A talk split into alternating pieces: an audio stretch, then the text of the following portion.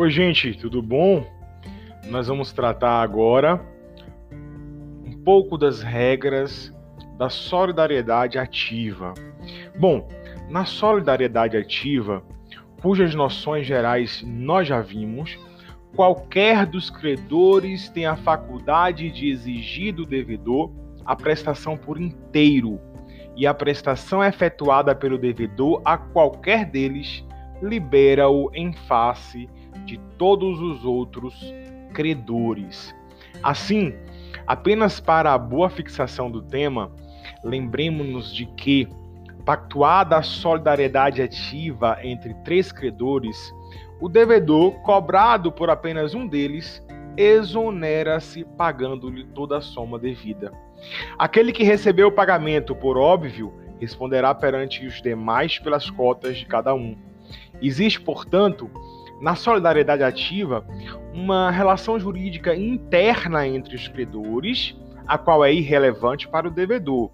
Vale dizer, é, este último devedor, pagando a soma devida, exonera-se perante todos.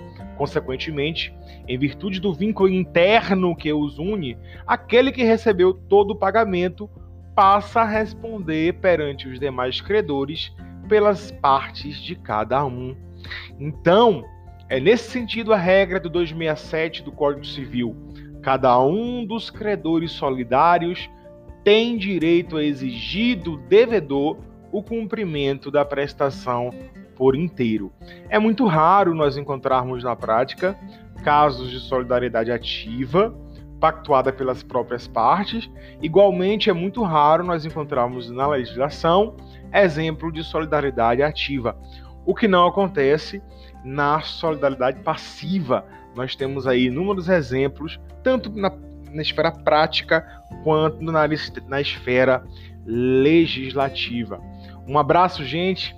Agora fiquem com um texto né, que vai tratar sobre uma jurisprudência importante e depois façam a AD, a atividade diagnóstica. Um abraço.